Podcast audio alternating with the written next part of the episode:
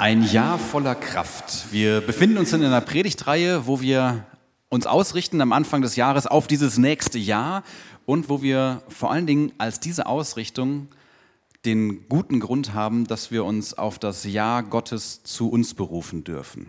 Deswegen schreiben wir es so etwas doppeldeutig. Es ist das Jahr Gottes, das die Grundlage ist für unser Leben, dass er uns ins Leben gerufen hat, dass er uns geschaffen hat, dass er dich geschaffen hat und dass er dich will und er freut sich, dass du heute hier bist. Und wir dürfen aus diesem Jahr schöpfen. Wir dürfen daraus Kraft schöpfen. Und das möchte ich heute mit euch tun. Und manchmal ist das ja gar nicht so einfach. Ich habe dieses Bild für die Predigt gefunden. Ähm, und ihr seht das da. Und das ist auch auf unserem Bildschirm die Woche über gewesen. Und ich habe zwischendurch noch gedacht, oh, das sieht gar nicht so aus, wie ich das gehofft habe.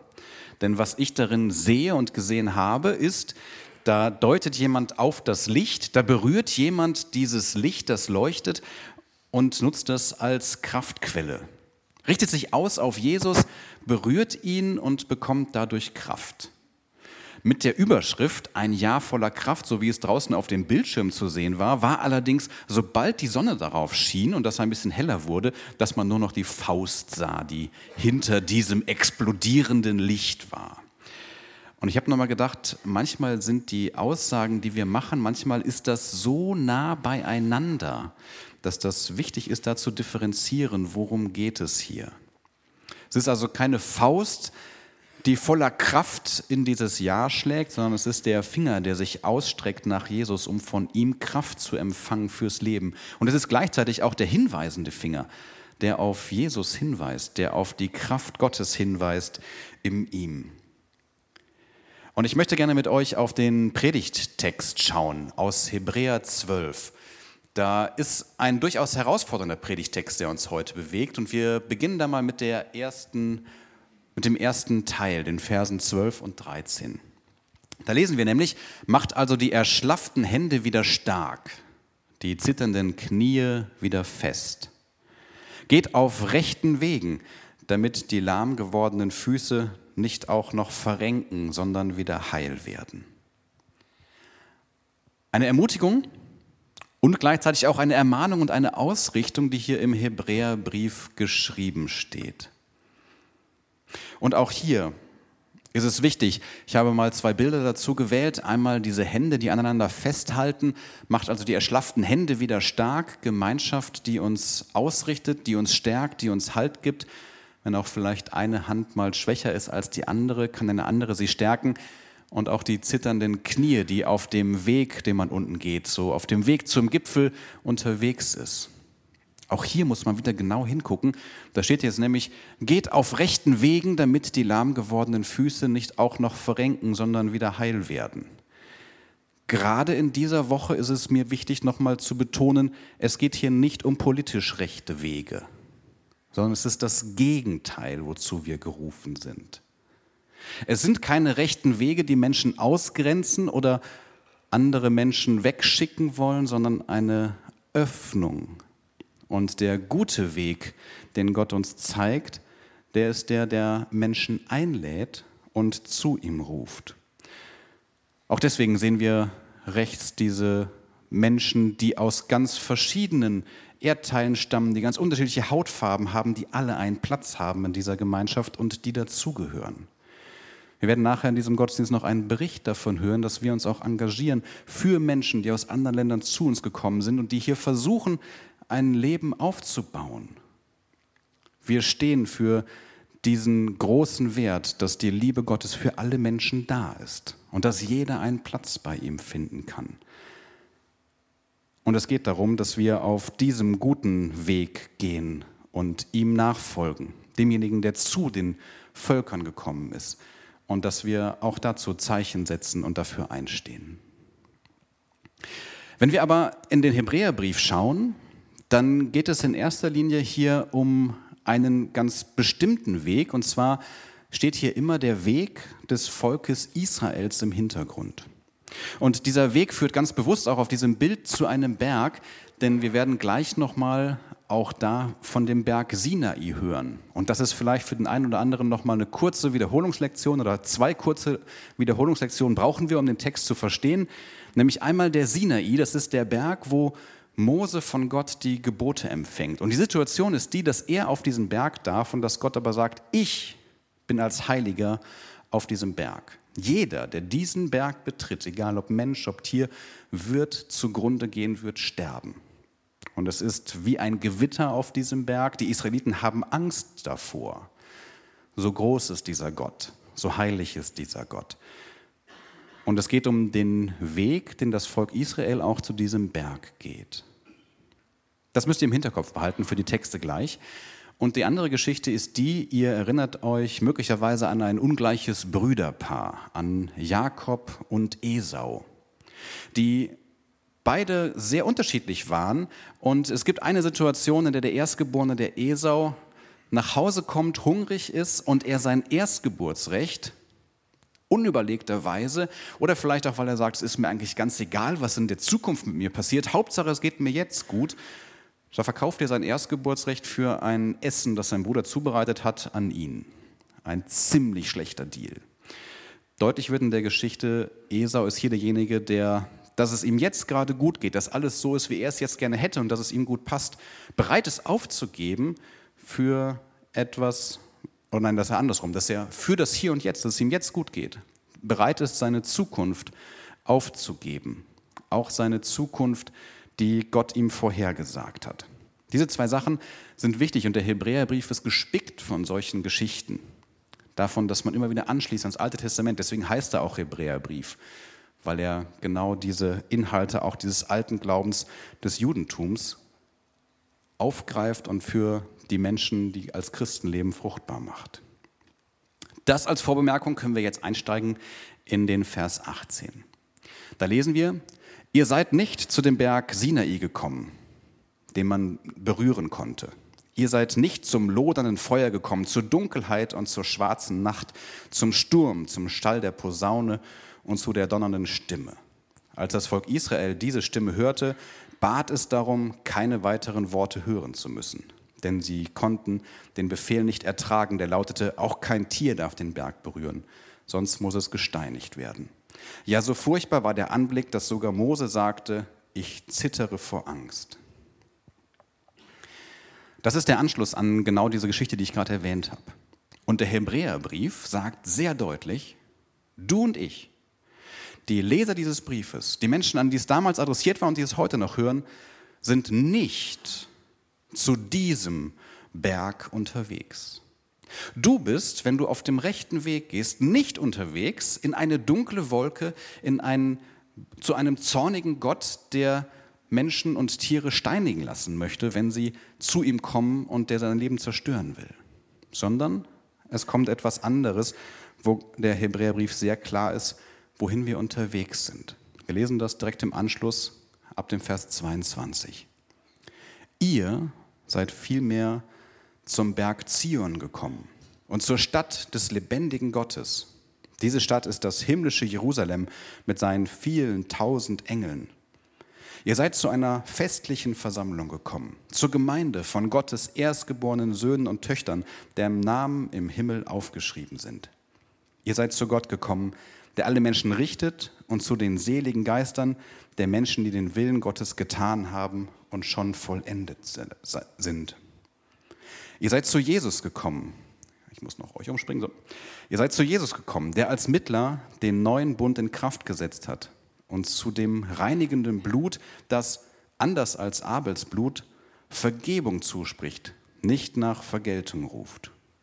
Gebt also Acht und verweigert euch dem nicht, der jetzt spricht. Das Volk, das am Berg Sinai den nicht hören wollte, der auf der Erde sprach, ist der Strafe nicht entgangen. Wie viel weniger werden wir ungestraft davonkommen, wenn wir den zurückweisen, der vom Himmel spricht. Ich möchte noch einmal eine Bemerkung hier zu diesem Berg Zion machen. Das Bild, das ihr im Hintergrund seht, hat ganz bewusst viel Raum für den Himmel. Denn wo wir hinkommen, wohin wir auf dem Weg sind, ist nicht der Berg, an dem die Gesetze empfangen werden, sondern wir kommen zu dem Berg, der stellvertretend in der Bibel steht, für den neuen Himmel und die neue Erde, für das, was Gott neu schaffen wird. Wenn hier gerufen wird, geh auf dem rechten Weg, dann ist es der Weg, der in Gottes Ewigkeit führt. Dann ist es der Weg des Lebens, der sich in der Ewigkeit in Gott fortsetzt.